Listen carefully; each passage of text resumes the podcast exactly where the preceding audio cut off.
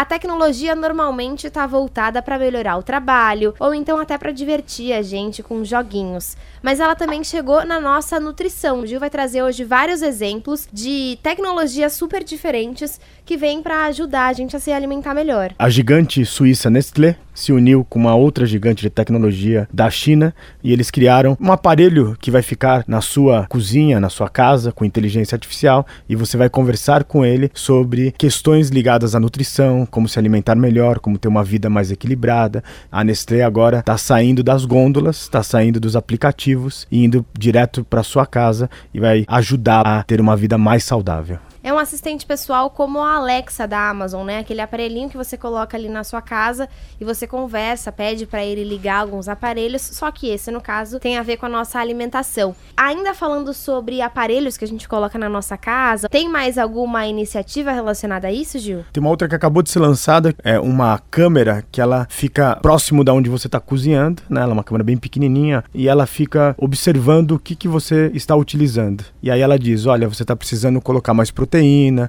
ou mais vegetal. Ela entende se você está cozinhando algo saudável, o que, que você precisa mudar. Muita gente que já fez dieta, eu também já baixei um aplicativo como esse, você coloca lá o que você comeu, a porção, o alimento que você ingeriu e ele te dá as calorias, o que você comeu, o que você pode ingerir. Esses aplicativos vão ficar ainda mais fáceis com o uso de inteligência artificial. Exatamente, Letícia.